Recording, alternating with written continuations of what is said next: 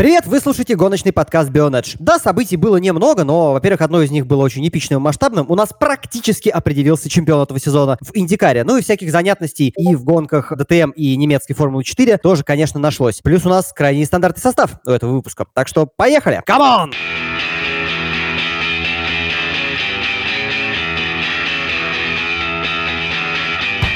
Когда я говорил про нестандартный состав, я имел в виду, что мне, Диме Искричу, сегодня компанию составят Влад Салдаев, который э, плодотворно поработал со мной, в том числе на этих выходных над комментированием гонок. Влад, привет. Привет, Дим. И Артур Плоеб, который на самом деле пришел сюда, чтобы хвастаться новым микрофоном в первую очередь. Артур, привет.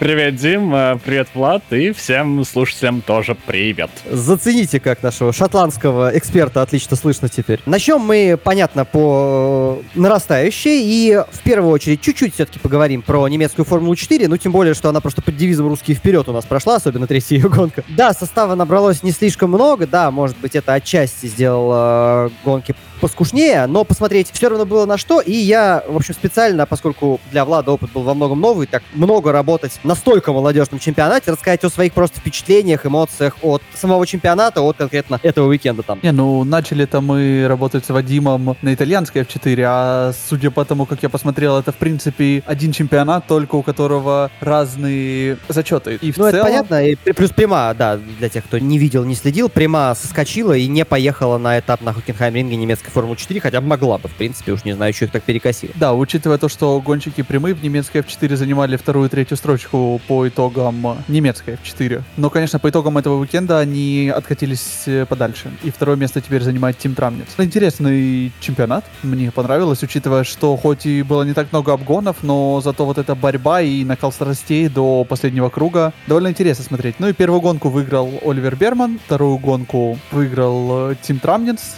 и третью гонку выиграл Никита Бедрин. Если... Собственно, если коротко, это так э, правильное изложение фактов. Я добавлю по поводу второй гонки, что если вы не видели ничего, то стоит уделить внимание особенно второму заезду, потому что Трамнец проводил несколько безумные маневры, и видеть это стоит. В категориях повыше вы вряд ли обнаружите что-то подобное. Это было опасно, но эффектно. Ну и учитывая, что он э, за счет блокировки обогнал, и это было не так далеко от э, начала гонки. Поэтому можно посмотреть буквально первые 20 минут, потому что потом Тим Трамнец ехал лидер лидером гонки, и не так много-то и событий произошло после этого. Третий заезд для смотрелся напряженнее всего по причине, что за победу, по сути, боролись два россиянина, и Никита Бедрин, и Влад Ламко. Да, в итоге их пару разбил э, на финише своим вторым местом в очередной раз Оли Берман, проводящий блестящую гонку, но до Никиты все-таки не хватило ему дотянуться, плюс мы видели, что он немилосердно совершенно прорываясь, обращался со своей резиной, так что, в общем, ничего странного нет, хотя он все равно был достаточно близко к победе, и были моменты, когда он Никиту прямо-таки атаковал. Немного сверчков у нас повисает, потому что, да, не у всех тут есть привычка. Артур, я как-то пропустил этот момент. Насколько тебе удалось зацепить вообще события в немецкой F4 в эти выходные? Я чисто посмотрел буквально чуть-чуть, потому что времени было крайне мало из-за университета. Но я знаю, что было, хайлайты немного видел. По сути, что могу сказать, Оли Берман просто гений, он отрывается уже на 40 очков в личном зачете, и Себастьян Монтоя второй. И также можно подметить э, россиянина Кирилла Смаля, который сейчас э, на третьем месте находится соответственно, и всего лишь два очка уступает своему напарнику в команде по премии Себастьяну Монтоя. Ну, есть проблема, да, у нас Прима не приезжала на этот этап, поэтому они, собственно, откатились еще дальше. Они были бы намного ближе, если бы хоть что-то набирали, но вот Прима, да, решила, что Хокенхайм Ринг это не ее, и не поехала. Как да. по мне, то очень зря они не поехали, потому что если в итальянской F4 у них вообще нету шансов, потому что Берман отрывается больше, чем на 100 очков от них, то в немецкой F4 у них хотя бы были хоть какие-то шансы побороться за титул. Понимаешь, тут все-таки есть такой прикол, не так здесь критично пока важен этот титул. Пока вот эти парни там доберутся до Формулы-1, собственно, им нужно будет засчитывать какие-то там баллы за суперлицензию, да, а эти, скорее всего, успеют сгореть. Как мы со Стивом обсуждали в другом выпуске подкаста, переходить напрямую в F3, которая гонка поддержки Формулы-1, наверное, Берману не стоит. Лучше начать с чего-нибудь вроде Фрейки сейчас. Тогда мы точно практически гарантированно получаем ситуацию, при которой он там, добираясь, условно, до верхнего этажа и имея необходимость получить себе суперлицензию, просто не будет учитывать эти баллы. Та же самая ситуация и у Монто, и, и у Смаля, там, хотя вопрос еще, куда он там в следующем году перейдет, у него не самый удачный сезон, ждали от него большего. И для всех остальных, э, в принципе, выигрывать здесь не обязательно, ну, потому что не так уж это будет учтено. Да, прикольно, да, там в резюме можно строчку условно написать, но острой необходимости, да я не уверен. Ну и замыкая, наверное, разговор про F4, э, мы опять начали сваливаться в обсуждение дальнейшей карьеры Оли Бермана. Это все потому, что он доминатор, разрывает оба чемпионата, в которых участвует. И, в общем, сказать практически нечего, хотя, конечно, в воскресенье наши парни э, были просто молодцы. И с огромным удовольствием, хотя и с большим нервным напряжением, я смотрел, как они в том числе и между собой боролись, когда занимали две лидирующие позиции. На этот раз обошлось так, что Бедрина с победой в э, Ламко с подиумом. Спасибо большое. Переходим к чуть э, более, так, мягко скажем, чемпионату. да, представительному и премиальному чемпионату.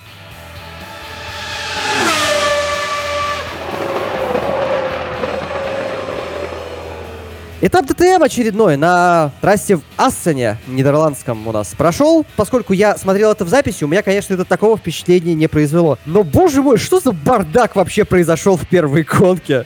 Тут слово кому-нибудь из вас, потому что вы это могли видеть в прямом эфире. Меня больше интересует не что за бардак произошел в первой гонке, а что за сейфти-кар был в виде Рокенфеллера, которого никто даже не пытался остановить, потому что на протяжении 20 минут после того, как сейфти-кар ушел, Рокки решил повторить уроки, которые показал нам сейфти-кар, который был выведен на буквально один круг э, лишь для того, чтобы маршал успел выбежать и собрать обломки на трассе. Как я читал, после были недовольны как гонщики, так и во всех командах практически этим сейфти-каром, потому что не видели они причины. Ну, и это тоже, но на самом деле по поводу Рокенфеллера как сейфтикара я тебя все-таки поправлю. В данном конкретном э, случае уместнее американское заимствование, и нужно назвать его пейскаром, потому что он все-таки был машиной, которая задает, пусть очень специфический, но все-таки темп. Ну да. Безопасности от него не было абсолютно никакой, он скорее всем мешал. Благодаря Рокенфеллеру Витман и одержал победу, несмотря на то, что получил штраф в 5 секунд за опасное выдавливание Лоусона при обгоне. Да, в общем, таким вот нехитрым способом, по сути, Рокенфеллер это обеспечил, но, конечно, не знаю, вот уж насчет машины безопасности, надо, не надо. Я даже, смотря в спокойной обстановке, совершенно в записи, да, эту ситуацию, не могу сказать, что я проанализировал и преисполнился до такой степени, чтобы сказать, нужно было или нет, поэтому я не принял какую-то сторону. И, в общем, когда у меня такие вещи происходят, я обычно оставляю, соответственно, ну, смотрите, судьи, они-то, собственно, это и решили. Чтобы вы понимали масштаб трагедии, да, победил Марко Уитман, э, и давайте на всякий случай озвучим подиум, что он вообще гостевой гонщик. T3 Motorsport на Ламбо, Мирко Бортолотти показал всем в первой гонке, как надо вообще выступать на GT3 и забрался на второе место, но дополнил подиум Лиам Лоусон. Уровень безумия из-за вот этого Рокенфейлера, который всех тормозил, из-за, ну, из-за машины безопасности вначале самой тоже, таков, что у нас в очки одновременно попали впервые по ходу этого сезона и София Флерш, и Эсми Хоуки. Вот чего-чего, такого я от этого этапа вообще не ожидал. А началось все с того, что организаторы решили сделать э, старт э, при скорости 60 км в час, в отличие от всех остальных этапов, на которых скорость от 80 до 100 варьируется. Ну да, это на самом деле даже выглядело немножко странно и по-дурацки, что в первой гонке, что во второй. Многие гонщики остались недовольны этим. Здесь как раз, я не знаю, вы можете сказать свое мнение по поводу ситуации, потому что мнение гонщиков это одно, но я, честно могу сказать, это даже выглядело глупо.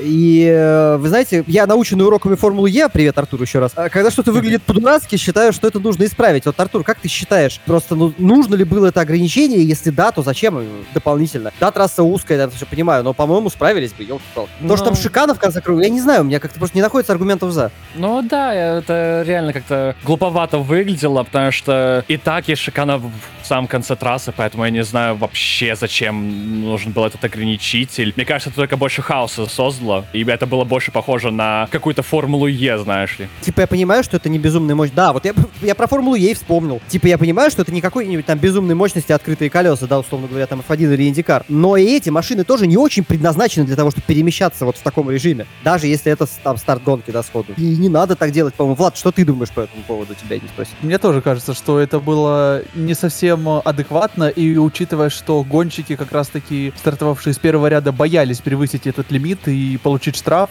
привело к тому, что произошел небольшой завал, в котором поучаствовали, мне кажется, абсолютно все автомобили, начиная от первых и заканчивая последними. Говорил так в комментарии, собственно, к воскресной уже гонке ДТМ. Да, в принципе, с тобой сложно было что тогда, что сейчас не согласиться. В общем, безумие хватило. Мне кажется, что первую гонку в каком-то смысле ДТМ, если вы ее не видели, можно пересмотреть целиком. Разумеется, она доступна у нас в группе. Но э, если первая гонка вызвала кучу вопросов, то вторая, на самом деле, по-моему, сплотила просто вообще э, всех участников чемпионата вокруг ее победителя Лукаса Ауэра, который и квалификацию выиграл. Правда, немножко хаотичную сейчас э, расскажу для тех, кто не следил. И потом удержался довольно-таки уверенно, без серьезных попыток атаки со стороны Лема Лоуса, ну и трасса бы говорила к этому, выиграл еще и гонку. По-моему, просто не нашлось расстроенных. Даже проигравший ему, вот, собственно, Лем в непосредственной борьбе, по-моему, мог только порадоваться за, так сказать, старшего коллегу. И, в общем, общем, давненько Лукас у нас не побеждал в ТМе, все, в общем, по-моему, за него рады. Ну а по поводу квалификации, нас, в общем, она же еще подбила чуть-чуть интригу в чемпионате, потому что из-за разворота Софии Флерш э, время Келвина Вандерлинда, оно было неплохим, в итоге он пятым квалифицировался, нужно было его ставить с одной попытки, не имея возможности сделать два прогревочных круга, то, что многие проворачивали из-за холодной погоды и так далее. В общем, Кельвин-то был молодцом, все у него получилось, и все хорошо, но если бы не София Флерш, так стараться было бы как-то не нужно. И, может быть, он даже повыше был бы расположен на решетке, на самом деле. Возможно, Мирко Бартолотти тоже квалифицировался бы немного повыше. Да там, на самом деле, пострадали почти все. Я помню, что Лоусон успел проехать по флагу. Ну, Ауэр, по-моему, как раз успел проехать до красного флага, да, и показать вот еще какое-то время. То есть базовое уже было, понятно, что там улучшаться можно, но хотя бы поспокойнее себя люди чувствовали. Когда тебе нужно одним кругом, да, понятно, это их работа, но это, конечно, дополнительный стресс. Хотя, еще любопытно, я не понял до сих пор, как так получилось, что накинули таймер, потому что красный флаг вывесили, когда у нас до финиша сессии оставалось, что типа 2, 12, 2 минуты 12 секунд, а мы в итоге увидели, что отсчет пустили почти на 3. И А, там- такое ощущение, что пересчитали от момента самого разворота, но я не знаю почему. Мне кажется, они накинули, чтобы просто гонщики успели проехать, потому что это было бы совсем некрасиво, если они остановили гонку красными флагами, возобновили счетчик и Ну, гонщики квалификацию только, не гонку. Ну да, квалификацию. И гонщики не успели бы поехать на зачетную попытку. Слушай, с одной стороны, это здравый смысл, с другой стороны, представьте себе, точнее, парни, какой вой бы поднялся, если бы что-нибудь подобное сделали, например, в Формуле 1. Да, они накинули это всего лишь 30 секунд, там не так много. 40, по-моему, да на самом деле... Не, я говорю, это не имеет значения, это реально здравый смысл. Людям дают, типа, довести квалификацию спокойно. Это как бы нормальная история, ее можно только приветствовать. Но при этом я просто намекнул, что в некоторых чемпионатах любые решения будут обсуждаться и осуждаться с такой силой, что просто и представить э, даже нельзя. Что еще сказать? Э, Жалко очень было именно в гонке уже, постепенно перемещаемся к ее событиям. Да, не Хункадею, потому что шел он на подиум, очень достойно, в общем, проводил э, второй заезд, но я так понимаю, что по двигателю, хотя официального подтверждения от группы Racing какого-то я не видел до сей поры, но был дым, и я полагаю, что из-за проблем с мотором все-таки этот сход был, и, в общем, по технической причине гонка его закончилась раньше. Ну, также отмечу, что, несмотря на огромные проблемы с темпом, и явно, в общем, балласт Витману не впрок пошел, тем не менее он удержался в итоге там за счет своего Хункадея, но все-таки попал на подиум, и вот он-то как раз прямо сдерживал, сдерживал то Албана. Лоусона, правда, пропустил после пидстопа сразу, то Вандерлинда сдерживал и крайне, в общем, успешно с этой задачей справился. В итоге минимизировав, в общем, потери в таблице личного зачета, проиграв Лоусону за эту гонку всего 3 балла. Ну И суммарно он проигрывает теперь 10, и, в принципе, за две оставшиеся гонки вполне возможно ему взять все еще титул. Ну и у нас осталось в борьбе всего лишь 4 гонщика, которые плотно прям борются за Только победу я бы, я бы тебя расстроил немножко и поправил бы. У нас не две гонки осталось до финала сезона, а четыре. Ну, четыре, Поэтому Может два произойти этапа. вообще два этапа. Может произойти вообще все что угодно. У нас сотка еще в розыгрыше так-то, плюс Ну, это да, математически еще и Албан оставляет счет, но реально у нас только 4 Не, реально, реально, реально, да. Реально, да. И э, не знаю, на самом деле это нормальное количество э, за два этапа до конца. э, Мне кажется, вполне вменяемое. Да, у нас, в общем, еще можно сказать, что борется Гетц, э, потому что сколько ему там... Да, ему, я проверил даже специально, ему 5 очков всего до Вандерлинда и 20 до лидера. Это, в принципе, за 4 гонки. Ну, как-то отыгрывается, если прям он начнет гонку за гонкой проводить. Очень классно. Но, на всякий случай, для тех, кто забыл, у него и победа по ходу этого сезона есть. Да и подиумов, по-моему, штук 5 или 6 суммарно набралось. В общем, неплохо Макси выступает. Но большего мы, конечно, ждем от Витмана и от Вандерлинда. В общем, концовка сезона будет интересной. Два этапа, как уже сказал, осталось. Следующий в первые выходные октября. Я упоминал это по ходу трансляции. И напомню для всех еще. И в подкасте обязательно приходите. Мы ДТМ, конечно, постараемся вам до конца сезона показать. Учитывая, что в октябре будет одна из самых лучших трасс для ДТМ Хокенхайм Ринг, Я думал, ты сейчас хочешь пошутить про Норрис Ринг, который безумно скучный, но нет, это не та была шутка. Ладно, я сам уже ее пошутил. Как каждый раз, когда я вижу Норрис Ринг, я думаю, лучше бы АВУС оставили в строю и на нем гонялись. Ну, помните, такая хрень с двумя прямыми и бэнкингами с двух сторон. Да. Из там 50-х годов построил. И даже не 50-х, он, по-моему, еще древнее. Но это к знатокам я не настолько силен. Супер глубокая история автоспорта. Разницы бы не было, наверное, никакой. И здесь теперь в подкасте настает у нас достаточно быстро, кстати. Ну, и гонок было немного. Time for the main event. Сейчас поговорим немного о предфинале сезона Индикар.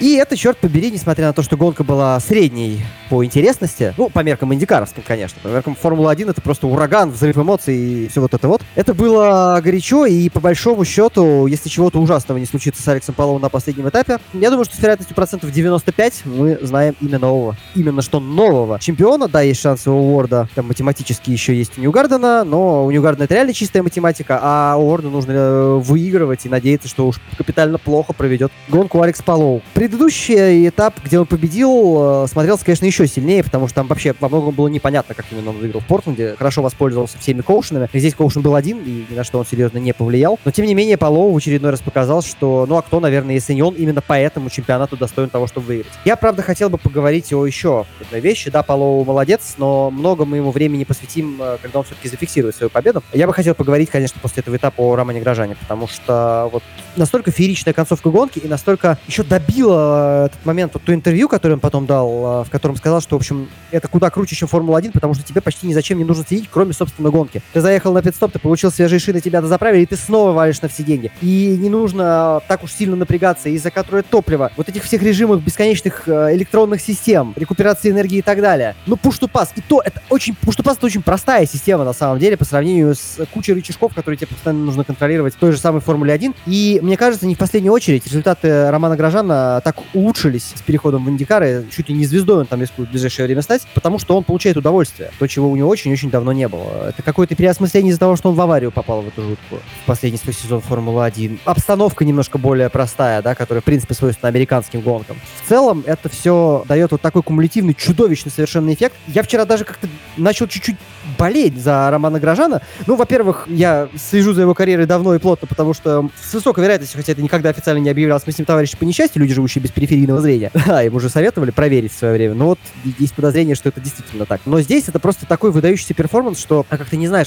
зачем вообще следить за лидером гонки, да, кстати, если что, Колтон Хёрт, конечно, провел блестящий этап и сравнялся по количеству побед на Лагуне Секе с отцом своим, с Брайаном Хёртом. В общем, Грожан, по-моему, гонщик дня вчерашнего, и э, что вы думаете, ну, давай с Артура, да, начнем, вот пока побольше говорил, о выступлении, в принципе, по ходу этого сезона Романа Грожана в Индикаре. Честно говоря, Роман Гра... вообще удивляет в этом сезоне. Это его дебютный сезон в Индикаре. И ты подметил одну интересную тему, то что ему нравится выступать именно в Инди по сравнению с Формулой-1. И мне сразу пришла в голову идея, а когда вообще у него была радость и эмоции выступления в последний раз в Формуле 1? Мне лично кажется, это был 2016 год, когда только Хас пришел, и Хас мог бороться за очки. А после этого Хас э, начал сдавать, сдавать и еще раз сдавать. Ну, может быть, а мне кажется, что может быть даже еще раньше, потому что все-таки тащить абсолютно новую команду это очень тяжелая работа. И куда приятнее там Роману мог... Ну, это опять же, это домысло наше. Могло быть, когда он выступал в паре с Кими в, ну, при Ренотусе условно, понятно, полноценным лотусом его особо не считают, но вот, в общем, в этой команде. Команде из Энстоуна, из Энстоуна, назовем это так.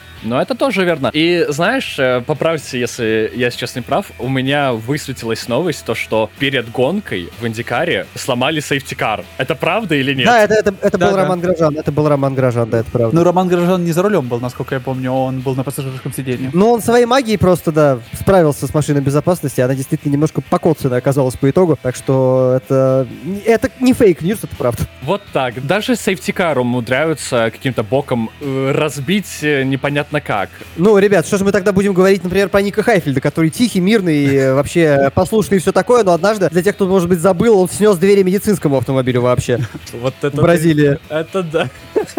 Это было весело, кстати говоря. Опять же, вернемся к Горожану. Рома реально может стать в ближайшие пару лет настоящей звездой Индикара, и мне кажется, в течение трех сезонов он может плотно побороться за титул чемпиона. И лично я очень сильно хочу наблюдать за Индикаром, э, начиная вот со следующего 2022 года, потому что, мне кажется, состав еще сильнее улучшится, и гонки станут более плотными. Мне кажется, это будет интересно. Очень хочется посмотреть, как э, это все будет сделано в следующем году. И для меня будет какая-то тоже новая серия, которую я буду потихонечку изучать. И, возможно, в будущем даже смогу залететь на комментирование, если Дима решит то, что пора на пенсию. Ну, я как раз на пенсию уйду в сторону Индикара, да, это другой вопрос, это мой профильный чемпионат.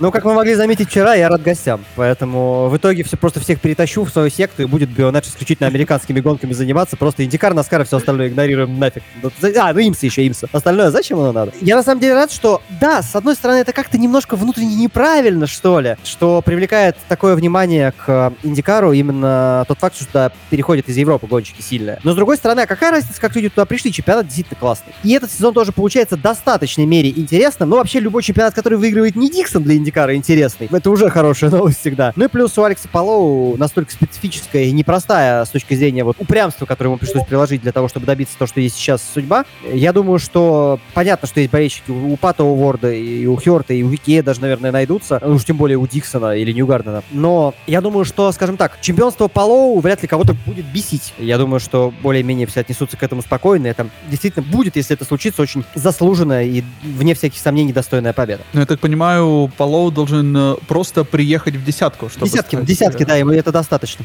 чемпионом, да? Плюс, если там не будет выигрывать Спата, то там расклады становятся вообще практически невозможными. Там, условно говоря, Палоу должен будет, будет в начале гонки сойти. Более того, только такие шансы примерно есть у Ньюгардена, что там, я не помню, там первым или вторым он должен из гонки выбыть, но вот только тогда, в случае победы, максимального количества кругов лидирования, вот это всего, полного максимума очков, Ньюгарден может еще стать чемпионом. Но это, конечно, давайте так, мы видели титул Киви в свое время в Формуле 1, но это было куда как менее, типа, сложным математически раскладом, потому что там очки начисляли не- далеко не всем, а здесь Я дум- все куда хуже. Я думаю, проще Албану выиграть в ДТМ чемпионат, чем Ньюгардену сейчас выиграть в Индикаре. Я думаю, что Шварцману проще занять место в Альфа-Ромео на следующий сезон, чем Ньюгардену одержать итоговую победу по итогам этого сезона. Вот как. Ну, давайте еще не забывать то, что вернемся слегка к ДТМ, то, что впереди Алекса Албана еще Филипп Эллис. И у Эллиса э, на одно очко больше шансов выиграть титул в ДТМ, чем э, у Албана. Албан это последний, кто математически Да-да-да. может выиграть. Там чистая математика сейчас идет, у них же тоже система, что не все зарабатывают очки. Слушай, нет, а математически нет, даже больше, даже больше. У нас же 100 в розыгрыше, я же сказал. Ну да, это А если у-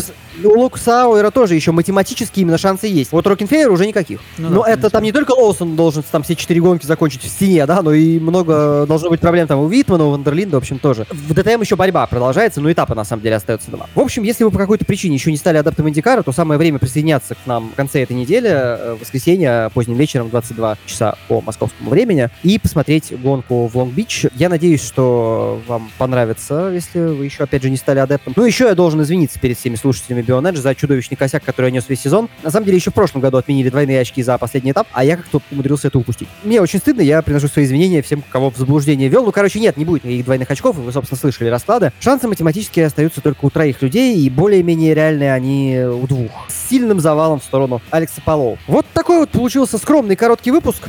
Что, впрочем, не, да, не странно в отсутствии Формулы-1, да. Учитывая, что у нас-то и было-то всего лишь три чемпионата, которые мы освещали. Да, поэтому быстро мы уложились. Спасибо всем большое за внимание. Скоро новый, и вот там уже абсолютно безумный по количеству гонок уикенд на Bionedge, который включит в себя и Формулу-1, и Формулу-2, и Формулу-3 Сочи, Фреку, Евроформулу Open, Индикар и, возможно, я пока ничего не обещаю, но может быть даже Имсу. В общем, с пятницы по воскресенье отойти от экранов никакой возможности у вас не будет, поэтому сейчас отдыхайте, набирайте сил, ждем вас на наших трансляциях и, разумеется, слушайте наши подкасты тоже. Ну а сегодня этот выпуск для вас провели я, Дима Искрич. Я Владислав Солдаев. И я, Артур Плоев. До скорой встречи. Хорошей всем недели. Пока.